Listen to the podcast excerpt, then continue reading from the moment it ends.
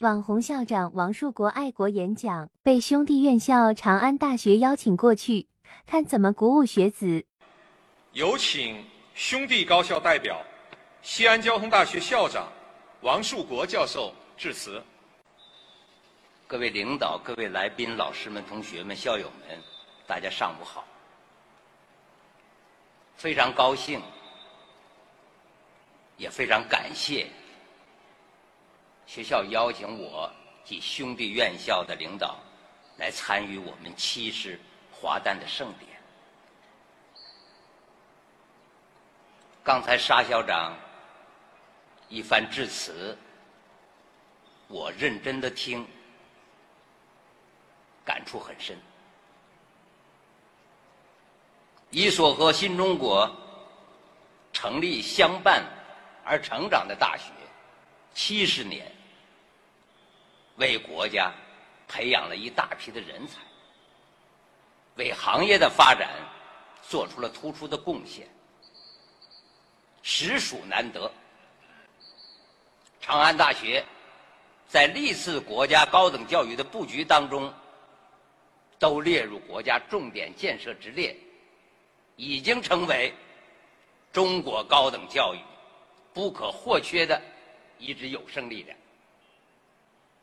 更为难得可贵的是，扎根西部，为西部的发展乃至“一带一路”的发展继续做出突出的贡献。老师们、同学们应该为自己的母校骄傲，社会各界应该为长安大学喝彩。西安交通大学。和长安大学同处古城，感情很深，老师同学之间交流很密切，优势互补。更重要的是，我们有一个共同的使命，虽然身处西部，但是我们要为陕西的经济社会发展，为西部的振兴，做出我们应有的贡献。当今世界总书记讲。我们是百年未遇之大变局，我们进入一个新的时代，新的技术革命、新的产业革命，在催生着高等教育新的变革，既是挑战也是机遇。刚才沙校长的报告当中，已经把长安大学未来的发展做了一个科学的规划，并已经开始行动。西安交通大学也是如此。其他兄弟院校也是如此，所以在这样一个新的时代来临之际，中国高等教育必将为中国民族之复兴发挥不可替代的作用。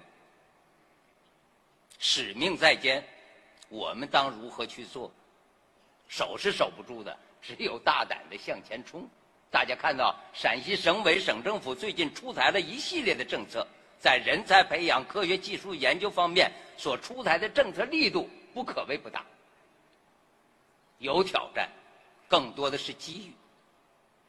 既然是兄弟院校，那我们就有着共同的使命，让我们携起手来，为了陕西的振兴与发展，为了国家的振兴与发展，为了民族复兴之大业，携手共进，为祖国、为人民做出值得历史纪念的历史性的贡献。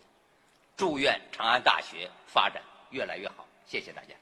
王树国校长脱稿精彩演讲。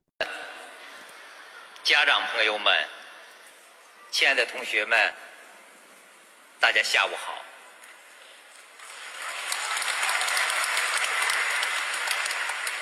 刚才华盛顿大学的校长 Mark Rosen 说话非常风趣，他说：“我要考考你们。”看你们能不能听懂我的英语讲话。实际上，他也只能讲英语，他也不会讲汉语。嗯。但是让我最后一个讲话，真的对我是一种考验，因为该讲的大家都讲了。何老师作为老师，对大家的叮咛。对大家的嘱咐，讲的非常好。我们的学生代表把自己在求学期间的思考、收获讲的都非常到位，该讲的都讲了，让校长最后一个讲话，真的是一个考验。那么还讲些什么？其实不必担忧。当孩子们要远行的时候，家人们有说不尽的话。今天你们要远行了，同学来送你们，老师来送你们，家长来送你们。除了那份感情之外，我不知道同学们你们体会到没有，其中还包含着深深的希望。毕竟在校期间你们是学生，以学为主，但从今天开始，你们的身份要发生变化，你们要走向新的岗位。无论老师的寄语也罢，同学的体会也罢，家人的希望也罢，其中都包含了深深的希望所在，把你们当成了这个社会、这个民族的脊梁，把这个社会的未来、家庭的未来，都寄托在你们身上。如果说今天上午我对你们的学弟学妹本科生毕业典礼，我讲的是经常反思自己的不足是人生的一种美德，因为他们小，他们还要学习，他们还要前行，你们则不同，你们年长于他们，你们该走的学历阶段基本走完了，你们即将。想步入社会，你们将真正作为一个社会人来承担自己所应该承担的责任。所以最后，我想和同学们说的是：担当是一份责任，这份责任逃避不得，推脱不得。无论你的能力大小，该挺起腰杆承担这份责任。无论是对你自己。对你的家庭，还是对这个社会，你都应该承担这份责任。在前期的学习过程当中，无论个人的付出、家庭的付出、社会的付出，都是为了将你们培养成才。当今天你们即将步入社会大门的时候，你们应该意识到这份责任的重量所在。要想承担这份责任，第一点必须要自信。没有自信，不敢于承担责任。要相信自己，天生我材必有用。尤其是我们是交大的学生，更应该有这份自信。应该在社会上找到自己发挥才能的位置。应该在这个岗位上尽其所能，把自己的聪明才智奉献给社会。要想担当这份责任，必须得包容。你们不是一般的人，你们在社会大众的心目当中，你们是这个年龄群体的佼佼者，你们是这个群体的精英，你们是硕士博士，社会对你们寄予很大的希望，所以你们必须得学会谦虚，不是戴上这顶帽子就可以承担起那份责任，那份责任的承担需要能力来支撑。你们刚刚走向社会，还需要积累经验，需要虚心向他人学习。所以在自信心不变的情况下，要谦虚谨慎，虚心向他人学习。善人学习他人的长处的人是智者，拒绝学习他人长处的人是蠢人。我们要向社会学习，向他人学习，让自己变得更睿智、更聪明、更有能力。要想承担这份责任，必须得学会包容，因为你们将来不是单兵作战，你们要学会团队精神，要学会团结协作，所以必须要学会包容别人，然后你才能够成为这个群体的领军者。当今社会自然科学发展之快，超出我们的想象，新技术的半衰期越来越短，应接不暇。仅仅靠我们在校期间学的知识远远不够，真正的能力的提高，还需要你们在社会的实践当中不断的去摔打自己、磨练自己。母校永远是你们的后盾，母校永远是支持你们的。无论你们走到天涯海角，在各个岗位上工作，都应该知道母校是你们的坚强后盾。我希望在不远的将来。能够看到同学们在社会的舞台上展示自己的风采，我也相信你们有这样的能力，去一释放出更好的能量，去闪烁出更好的光彩。这是学校希望之所在，也是民族希望之所在，更是这个社会未来希望之所在。今天在座的还有很多。留学生，他们能说一点点汉语，但是我看得出来，作为研究生，他们更多的可能在使用英语和老师交流。所以在这样一个难忘的时刻，我也想和我们留学生说几句。I would like to to give some words for the foreign students. Thank you very much for your study, Xi'an Jiaotong University. I know after today. You return back to your country. But never forget, you are the students of Xi'an Jiaotong University. Never forget Xi'an. Never forget Xi'an Jiaotong University. Whenever you're working, you are the member of Xi'an Jiaotong University forever. Here, at your second home in China, wish you achieve great successes in the future. Thank you. Thank you very much. 谢谢大家。我们不欺负他国，也不能被他国欺负。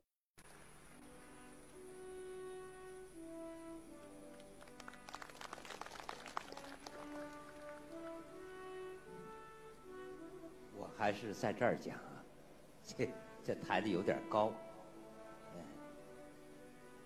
今天呢，是西安交通大学一百二十五周年的校庆纪念日。但是更重要的，大家刚才看到了，是总书记来校视察一周年的月份，到四月二十二号整整一周年。但是还有一个非常值得我们大家关注的时间点，那就是这是我们国家进入新时代。开启新征程，第十四个五年计划的第一年，第一个春天，在新的时代来临之际，我们来自于兄弟省市的领导，国家各重点企业、龙头企业的领导，国家各部委的相关领导。还有来自于世界各地的校友和我们的老师同学们汇聚于此，共谋未来之发展大业。校庆固然要庆，但是核心是作为国家重点建设的大学，身处在这样一个历史关键时期。面对世界之风云变幻，面对民族富强道路，我们当如何去做？五中全会，中央提出了科技自立自强的发展战略。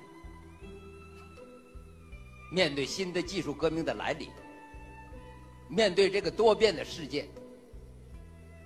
我们从来没有像今天这样感受到科技自立自强对一个国家、一个民族未来命运之重要性。